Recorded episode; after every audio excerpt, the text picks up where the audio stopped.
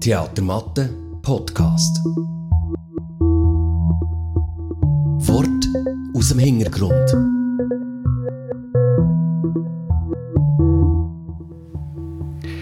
Grüß euch miteinander. Es ist wieder Zeit für einen Theatermatte-Podcast «Worte aus dem Hintergrund». Ähm, heute befinden wir uns im Theater Matte auf der Bühne. Wer alles da ist, da kommen wir später dazu.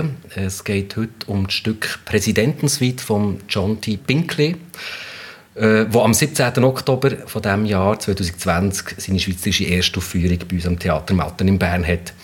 Regie führt Claudia Rippe und auf der Bühne zu sehen werden sie der Yves Sedu, Ursula Eberle, der Adama Guerrero, Luisa Wolfisberg und Sarah Judith Bürge.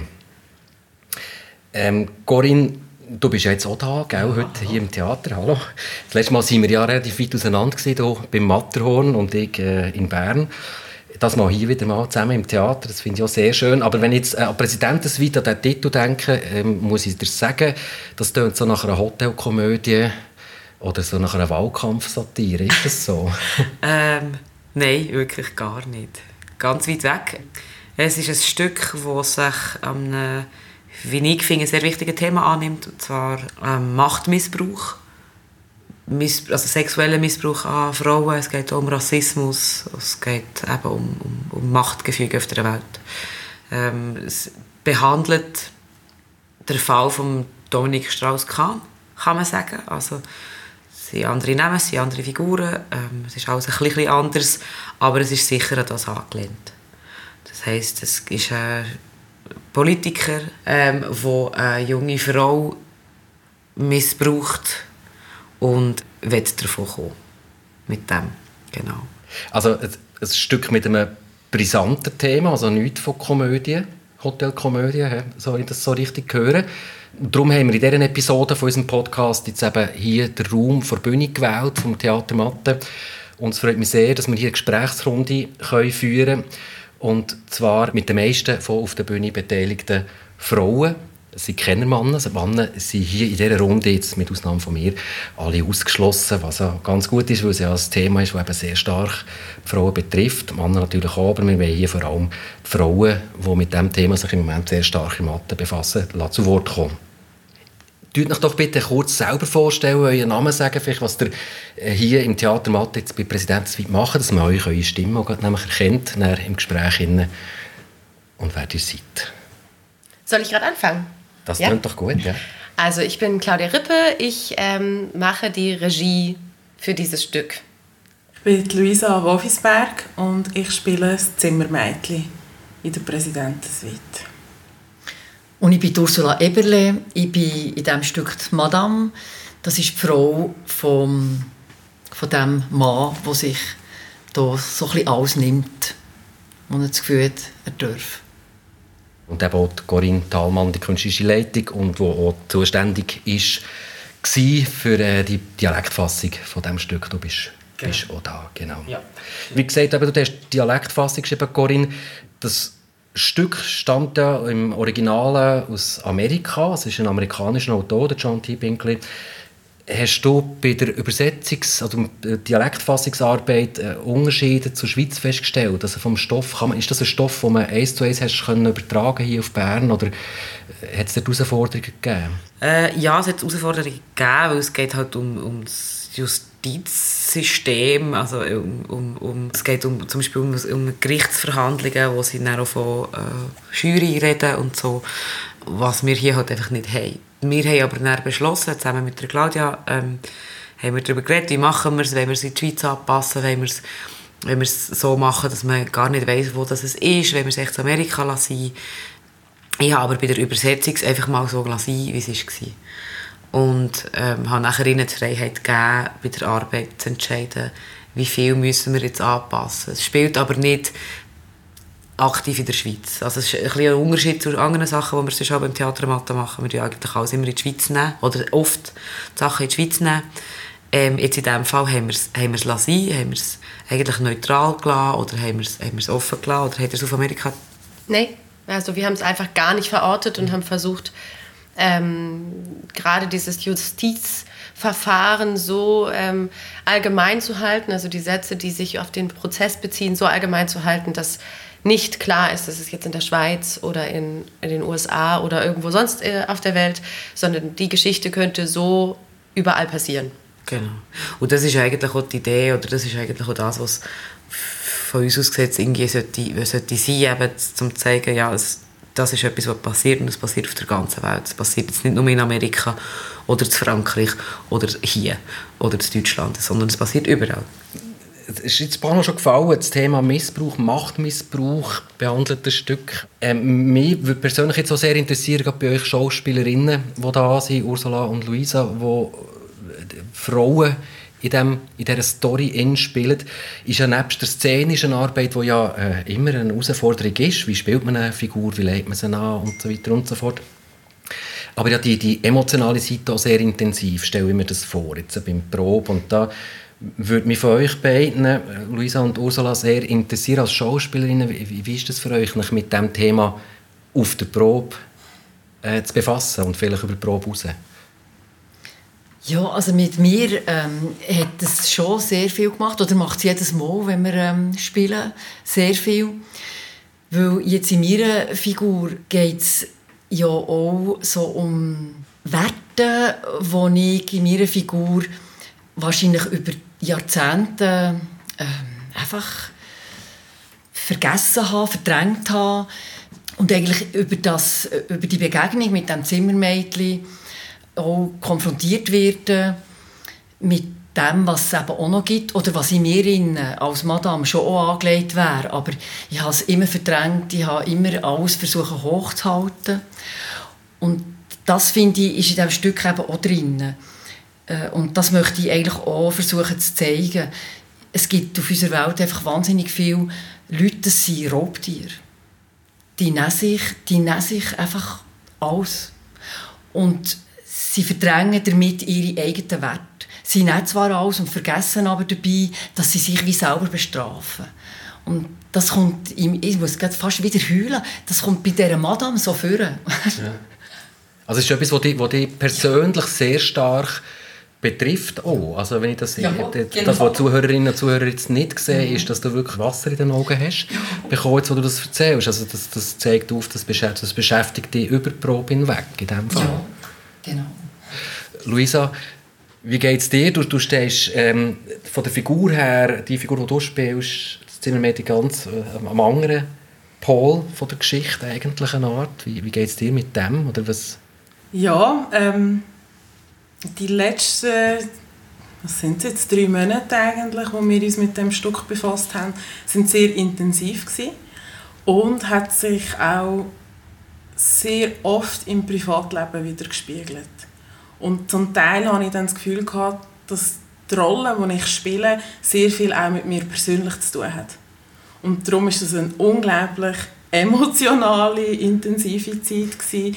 Wir haben, es ist jetzt gerade lustig, dass wir zwei hier hocken, gell, Ursula mhm. und ich, weil wir auch so eine Szene haben, wo es uns so verklopft hat und ich wirklich ähm, zwei Wochen lang mit dem dann zehrt habe, weil das so emotional war und es dort richtig als Eingemachte geht und ich dann auch musste sagen, genau so fühle ich mich alle, oder? Und das ist so spannend gewesen, das mal zu sehen und die Gefühle auch zuzulassen, oder? Dass man sagt, ich mache völlig auf, ich lasse das zu, es passiert mit mir und das, was wir nachher auf der Bühne präsentieren, ist vielleicht dann noch ein Teil davon. Man kann nicht jedes Mal kann man sich nicht immer nackt ausziehen vor dem Publikum, aber dass man dann, das hat man mal gespürt, ganz tief und dann kann man das nachher auch so weitergeben. Und das ist eigentlich das, was ich toll finde, wenn man es so hinbringen, dass das Publikum nachher auch so heimgeht und sich dann Gedanken darüber macht ob es in ihrem Leben selber ist oder vielleicht in ihrem Umfeld oder einfach wieder mal ein bisschen mehr Tore aufmachen und mal schauen, hey, ja, es ist um, aber man redet nicht so darüber eigentlich und das, das ist schon schön, wenn wir so etwas können kreieren mit dem und ja, ich freue mich irrsinnig drauf. Ja. Ja, eben, also man hört von den Schauspielerinnen jetzt hier, das ist, das ist eine wahnsinnige, lebendige Probephase auch, mal so zu sagen, oder? Bis vielleicht manchmal schon auch schwierig zu handeln, könnte ich mir vorstellen, wo, wo zieht man die Grenzen beim Arbeiten? Also Claudia, du als Regisseurin, wie stellst du dir diese Herausforderung, das Ensemble zu führen? Also es hat ja auch noch Männer auf der Bühne, die haben ja auch noch Themen in dem Ganzen. Drin. Aber wie, wie gehst du mit dem um? Also was mir bei den Proben aufgefallen ist, dass es irgendwie zwischen der Bühne und dem dahinter schwer eine Grenze zu ziehen ist. Also ich denke, wir sind jetzt ja vor kurzem erst auf die Bühne äh, gezogen und ich habe auch hier das Gefühl, das hilft. Aber im Probenraum, wo es einfach auch keinen extra Bühnenraum gibt, war es einfach schwer. Also man ist von der Bühne gekommen und hatte sofort Redebedarf und wir haben diskutiert über oh, das hat jetzt aber das mit mir gemacht und äh, ich bin so froh, wir haben eigentlich alle Schauspieler lassen, machen sehr auf und lassen alle daran teilhaben, was sie äh, dazu denken. Also ich habe, glaube ich, wahnsinnig viel über Rassismus gelernt und über Alltagsrassismus, auch weil Luisa ähm, Geschichten erzählt hat, die sie mitgebracht hat und das hatte genauso viel Raum wie das Stück selber. Und ich fand das auch total wichtig, dass, dass wir alle darüber reden, wo fängt es denn für den jeweiligen an, weh zu tun. Und eben auch dieser Missbrauch im Sinne von, also die Madame, die einfach sehr unter diesem ähm, Ehemann leidet, der, der sie ja, äh, hintergeht und ähm, betrügt. Und sie ähm, ja, von oben herab behandelt und sie in dieser Abhängigkeit irgendwie auch missbraucht wird das hat irgendwie ganz viel mit uns ausgelöst. Also wie sind wir mit Partnern, wie sind wir im Alltag. Ich habe wahnsinnig viel über meinen eigenen Rassismus gelernt. Also dass Rassismus nicht bedeutet, dass ich eine politische Gesinnung habe, sondern ich sage etwas und ich stoße damit jemandem vom Kopf und dann bin ich, habe ich rassistisch gehandelt. Und dass ich davon, obwohl ich nicht ähm, so, so eine politische Gesinnung gutheißen kann, dass es mir trotzdem passiert. Genau, du sprichst den Rassismus an, oder? Das ist in diesem Stück natürlich auch ein Thema. Ja. Im Zusammenhang mit dem Missbrauch. Und, und möchte aber gerne jetzt eigentlich so ein bisschen den Fokus so ein bisschen auf, den Missbrauch, äh, mhm. Gewalt an der Frau, Machtmissbrauch lassen. Im Moment, weil sonst äh, die 20 Minuten, gut 20 Minuten Podcast ein bisschen würde sprengen. MeToo-Bewegung ist in diesem Ganzen ja auch äh, zu verorten, wo in den letzten Jahr ja eigentlich äh, viel Missstände auch hat ans Licht gebracht, an die Öffentlichkeit zerrt sie worden und das hat ein paar Männer ihr Ansehen gekostet in der Welt und ein paar hat sie ihre Position oder ihren Job gekostet, was immer. Denen hat es einen Haufen Geld gekostet. Und ein paar wenige sind äh, auch verurteilt worden für ihre, für ihre Übergriffe und ihren Missbrauch. Die Frage in der Runde, ist jetzt äh, das Ziel von der MeToo-Bewegung erreicht? Also sind wir in der Öffentlichkeit, jetzt wissen wir alle, von was wir reden. Ein paar Männer sind weg. Ähm, ist das Ziel erreicht? Also wenn ich schon mal darf irgendwie anfangen Ich habe schon eigentlich Mühe damit, wenn man das Bewegung nennt. Ich finde nicht, dass das eine Bewegung ist. Das ist ein Zustand. Das ist ein Fakt. Und das ist das Problem, dass die Leute das als Bewegung sehen und nachher denken, das ist jetzt irgendwie cool gewesen, dass, dass ein paar Frauen können sich zu Wort melden Nein, das ist nicht cool. Es ist ein Problem, das wir haben und wo dann hat jemand probiert äh, mit dem Hashtag, der war eigentlich ein älterer Hashtag, gewesen. ist 2015 oder so ist der ja wieder belebt worden. Und sie hat mit dem Hashtag halt Aufmerksamkeit generiert auf ein Thema, wo, wo immer wieder vergessen wird, wo immer wieder unter den Tisch, unter den Teppich gekehrt wird. Aber das ist nicht eine Bewegung, sondern das ist eine ein Missstand. Von dem her, nein. es ist natürlich nicht das Ziel, das Ziel von, der, von, dem, von dem Hashtag, wie ich es auffasse, ist eigentlich einfach Aufmerksamkeit generieren, Solidarität ähm, zu bekommen und dass sich, dass sich Leute, die mit dem in Berührung sind, wo solche Sachen passiert sind, gehört fühlen, dass sie sich verbunden fühlen mit allen anderen und man muss dazu ja einfach auch sagen, es ist eigentlich auch jede Frau, ich nehme jetzt mal an, jede Frau, die in diesem Raum sitzt, ähm, ist schon mit dem in Berührung gekommen. Also jede von uns hat können Hashtag MeToo äh, posten. Ich habe es nicht gemacht. Aber ich konnte, natürlich. Mir, mir sind auch schon so Sachen passiert und nicht nur einmal. Und das vergessen die Leute. Das passiert allen. Und das ist das, ist das Problem. Äh, das Ziel wäre ja eigentlich, dass wir könnten, gewaltfrei leben und so, dass wir äh, Männer und Frauen äh, gleichgestellt wären. Also, denke jetzt mal, das wäre schön. und es wäre schön, wenn, wenn nachher nicht aufgrund von jemandem seinem Geschlecht irgendwelche Vorfälle passieren oder so komische äh, äh, Leute abgestuft werden, Leute anders behandelt werden. In beide Richtungen, in alle Richtungen. Das ist von mir aus gesehen eigentlich die Idee. Und so solche Übergriffe passieren einfach, weil Leute, die so eben, die, die Tiere, die du erwähnt hast, oder was hast du gesagt? Die, die Raubtiere. davon ausgehen, wie in diesem Fall vom Stück auch, dass sich das Opfer nicht wehren kann. Und das ist ein Problem. Und ich würde eigentlich gerne hier noch etwas ergänzen, auch noch mal aus meiner Rolle heraus. Dass halt eben auch auch Frauen das nicht helfen mittolerieren. Also wenn ich jetzt einfach meine Rollen anschaue, denke ich, die Frau hat es über Jahre, über Jahrzehnte toleriert, mitfinanziert. Und, äh, und, und ich finde, es fängt eben schon dort an, dass ich als Frau wirklich das auch nicht quasi meinem Mann tolerieren, weil, ach, äh, was auch immer, oder? Oder weil ich mir damit eben auch ein Leben in, in Glamour oder in, in, in, in Reichtum kann kann erlauben oder? Also, ja. dass es nicht nur Männer sind, sondern dass es manchmal auch Frauen sind, die das wie quasi sich nicht dagegen stellen. Das ist wie mit, mit allen Themen, wenn man nichts dazu sagt, dann tut man sich eigentlich auf die Seite der Unterdrückenden oder was auch immer äh, stellen. Und das ist ja eben, es sind ja nicht nur die Ehefrauen, es sind ja auch in einem Arbeitskontext, wenn du etwas siehst, jemand anderem, wo das passiert, wenn, eigentlich wäre es doch solidarisch, dort einzugreifen und zu sagen, hey, im Fall wieso behandelst du sie so? Das Oder ist nicht in Ordnung, wenn du das sagst. Ja, ja, ja ich finde auch, dass das und da sind wir auf jeden Fall noch nicht am Ende. Also dass man diese Solidarität als selbstverständlich wahrnimmt oder irgendwie sich angesprochen fühlt, wenn jemand im, im Bus blöd angemacht wird oder ja. Ja, ich habe auch das Gefühl, dass die Gesellschaft noch nicht so weit ist. Also das ist da auch noch nicht ganz angekommen. Also ich habe so ein bisschen recherchiert und bei der einen Recherche in Bezug auf Vergewaltigung und polizeiliche Aufnahmen eine Standardfrage und die ist festgelegt, ist die Frau, die vergewaltigt wurde, wird gefragt, was sie anhatte. Das geht's einfach nicht. Und da frage ich mich, was spielt es für eine Rolle? Es spielt keine Rolle. Und das meine ich mit, es ist wie systematisch noch nicht zu Ende gedacht. Es ist ein Anfang, MeToo ist irgendwie ein Kanal, den man benutzen kann. Also ich hab, wüsste jetzt, ah, wenn mir sowas passieren würde oder ich möchte irgendwie aufmerksam machen, dann wüsste ich wie und wo, aber ist einfach noch nicht zu Ende gedacht. Es ist ein, der Prozess hat erst angefangen, sich da zu entwickeln.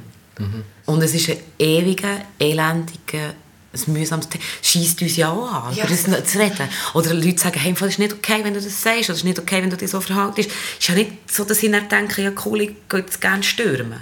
Sondern ich sehe es einfach als, als Pflicht, vor allem als Person, die nicht so wahnsinnig Angst hat. Also natürlich habe ich auch Angst davor, dass, ich mich, dass, dass, mich, dass mich die Leute dann, äh, uncool finden. Aber, aber vielleicht weniger als Angst. Ich traue mir vielleicht eher, äh, etwas zu sagen oder so.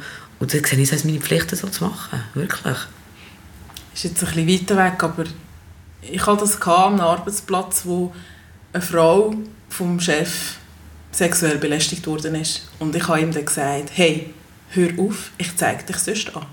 Und dann ist es passiert, dass ich von dieser Frau und ihren Arbeitskolleginnen bin ich dann rausgemobbt wurde. Also es war dann so, gewesen, die nicht dazu stehen und sagen, hey, weißt, es kommt zusammen, schaffen wir das. Sondern, nein, weißt, du, mit der wollen wir nichts zu tun haben. Oder ich verliere meinen Job sonst noch. Das ist recht krass, dass das dann auch passieren kann. Und das ist die Schnittmenge zwischen sexuellem Missbrauch und Machtmissbrauch. Und dann sind wir eigentlich mitten im Stück. Mhm. Eigentlich. Also weil es einfach nicht voneinander zu trennen ist. Da kann man sagen, das ist ein, nicht ein Mannenproblem und nicht ein Frauenproblem, für jetzt mal weißt, äh, mhm. mit, mit Plakatchen aufzuheben, sondern es ist ein gesellschaftliches Problem. Ja. ja. ja. Und stellt sich ja die Frage, oder? Die Leute wollen ja immer Antworten. Menschen wollen ja immer Antworten auf eine, auf eine Frage haben. Also wäre die Frage, vielleicht finden wir das jetzt heute jetzt zusammen raus, oder? Was können die Einzelnen machen oder was können wir als, als Gruppe machen oder was, was müssen wir jetzt eigentlich konkret machen? Also du hast ein Beispiel angesprochen mit der, mit der Frage nach einem Missbrauch von der Polizei. Erste Frage, äh, was ihr dran gehabt, das mal rauszunehmen, oder? Vielleicht mal fragen, wie geht's? Ja. Also es ist schon nicht die erste Frage, ja. aber sie ist wie so eine Pflichtfrage. Ähm, mhm. Im Protokoll wird einfach aufgenommen, was hatten Sie an. So. Und ja, ich finde, das wäre zum Beispiel ein Anfang, dass es einfach überhaupt nicht wichtig ist, was ich anhabe. dass man nicht jemandem vorwerfen kann, dass man es provoziert. Ja. Das, da, es gibt ja ganz viele Leute, die sagen, ja, was darf man denn jetzt noch? Darf man denn jetzt überhaupt noch flirten beim Arbeiten? Oder was auch immer. Dann finde ich einfach so, schau, ich meine, Flirten ist doch ein gegenseitiges Ding. Wenn ich mit jemandem flirte, dann kann die Person auch zurückflirten. Dann fühle ich mich auch nicht sexuell belästigt. Oder? Also, da muss man ja schon einfach auch... Aber, aber nein, du darfst nicht die ganze Zeit ähm, eine Frau anders behandeln, weil du sie herzig findest. Das ist, das ist das Ding, ich denke. Ich denke halt, viele können nicht, es gibt ganz viele, die das können, aber viele können nicht aufmerksam sein auf, was kommt eigentlich zurück. Zu gucken, was hat das Gegenüber, wie viel Spaß hat mein Gegenüber an diesem Flirt. Und wenn es vielleicht einmal nicht so war und das nächste Mal nicht, dann lässt man es halt dann auch. Also, ja, das wäre vielleicht ein Anfang, ja. Also der Anfang wäre auf Aufmerksamkeit. Und von der anderen Seite, weil du gesprochen hast von geschlechtsneutral, ähm, Frauen müssen sagen oder sich trauen dürfen und sich auch trauen zu sagen, nein, das möchte ich jetzt nicht. Ja. Vielen Dank, dass du, dass du meine Bluse irgendwie schön findest, aber ähm, ich finde das Kompliment jetzt unangebracht. So. Würdest du, Luisa, nach deinem Erlebnis, das du hast an dieser Arbeitsstelle, die du vorhin äh, erzählt hast, davon, würdest du das äh, wieder machen? Ja, das ist eben die gute Frage, oder? Weil ich bin nachher joblos durch das. Ich bin gegangen, weil ich keine Lust auf das. Aber ähm, ja, mal, ich würde es sicher wieder machen. Weil ich, es ist das einzige Richtige, das zu machen. Und ich bin auch froh, in einem Moment, es ist mir auch schon passiert, dann ist man selber so geschockt und dann ist man auch froh, wenn jemand gegenüber das merkt und mitbekommt und dann etwas sagt und einem eigentlich hilft. Aber es ist vielfach so, dass halt das einfach nicht mehr so gemacht wird. Die Leute kommen es gar nicht mit über, sondern man schaut einfach weg. Und das ist ein Problem. Das ist ja noch verrückt, oder? Weil, weil eben äh, MeToo, Hashtags und die Aufmerksamkeit, die das erregt hat, eigentlich äh, hätte ich jetzt erwartet, würde ich jetzt erwarten, dass die Aufmerksamkeit eigentlich steigt, weil ja das sehr verbreitet ist über soziale Medien, über, über Presse, über sonstige Medienkanäle. Ähm, und man eigentlich müsste ja wahnsinnig wach sein. Die erleben das nicht so im Alltag. Nee, also es ist wieder versickert eigentlich. Es sind andere Themen, die wichtiger sind und ähm, ja, oder aktueller sind. Was heißt wichtiger, aber sie sind dann einfach aktueller. Und ja.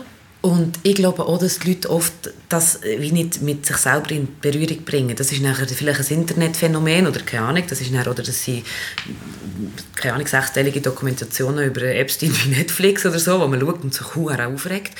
Ähm, aber, aber nachher irgendwie das Gefühl hat, vielleicht, äh, ja, aber das hat ja mit uns nichts zu tun. Oder so. Ich erlebe manchmal so, schon noch eine Form von Bewusstsein. Aber wenn, wenn, wenn sich die, die Person wie so selber ertappt, zieht sie es einfach ins Lächerliche. Mhm. Oder statt dass man dann wie können sagen oh, jetzt bin ich glaube gerade jetzt habe ich auch gerade ein einen dummen Spruch gemacht. Oder wie hast du das empfunden oder erlebt? Äh, das wird ja nicht gesagt, sondern man macht äh, so ein eine lächerliche Geschichte daraus. Und das finde ich, ist ja, so halb gut. Oder? Es wäre schöner, wir, wir könnten das eben auf einer erwachsenen Ebene quasi besprechen. Ich fange langsam so ein den Sack zutun, weil wir, weil wir, ähm, wir überziehen es der Sendung. Es ist total spannend. Ich möchte es eigentlich nicht müssen machen, aber ich will gleich noch, ähm, wenn ihr jetzt ein, ein Wort müsstet sagen, was ist euer Wunsch an die Leute, die uns jetzt zuhören, was können wir machen, wenn wir auf, auf der Straße unterwegs sind, in der Arbeitswelt, daheim, im familiären Umfeld, kann es ja durchaus eben auch sein, es kann überall sein. Gibt es ein Wort, einen Begriff, es kann ein kurzer Satz sein, aber etwas, wo ihr sagt, das, wenn wir das würden können machen oder so, wisst ihr, wie ich meine? Mhm. Mhm. Ja. Ich würde sagen, achtsamer sein, mit anderen, aber auch ganz wichtig, dass man bei sich selber anfängt und zu schauen, was, wie, was fühle ich dann, oder, wenn so etwas passiert und dass man auch traut, etwas zu sagen. Es gehört auch Mut dazu. Ja. Ich würde sagen, Aufmerksamkeit und Respekt. Und würde mich gerne ähm, dem Thema vom Mut von der Luisa anschließen. Ja, ich glaube, für mich wäre es genau das gleiche Rücksicht nehmen auf sich, auf die anderen, auf das, was die anderen betrifft. Und mir ist immer ganz wichtig, es fängt bei Sprache an.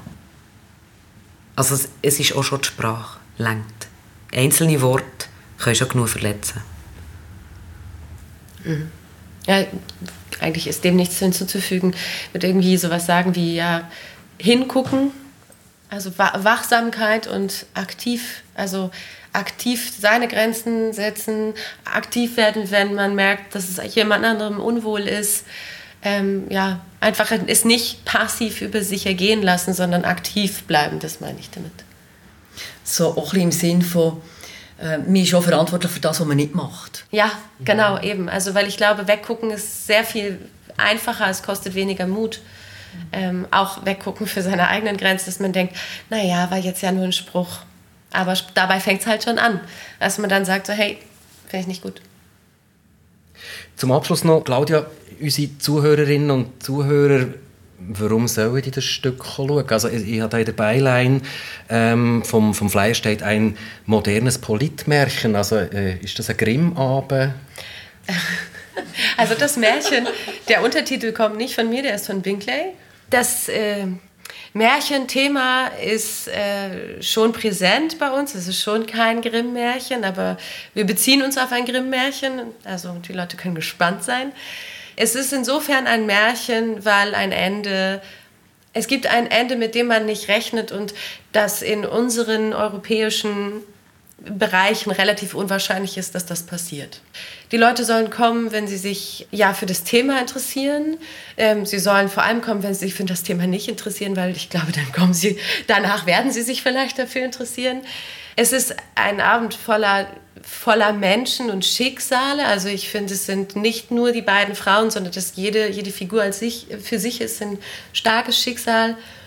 Also ich glaube, man kann sehr viel lernen. Also ich habe auf jeden Fall wahnsinnig viel gelernt und zwar positiv. Also es ist kein, kein Zeigefingerstück und wir sind alle schuld, sondern das zeigt irgendwie auch auf, was, wie es gehen kann. Also wie ein Märchen eben auch ähm, mal einen guten Impuls geben kann. Merci vielmals.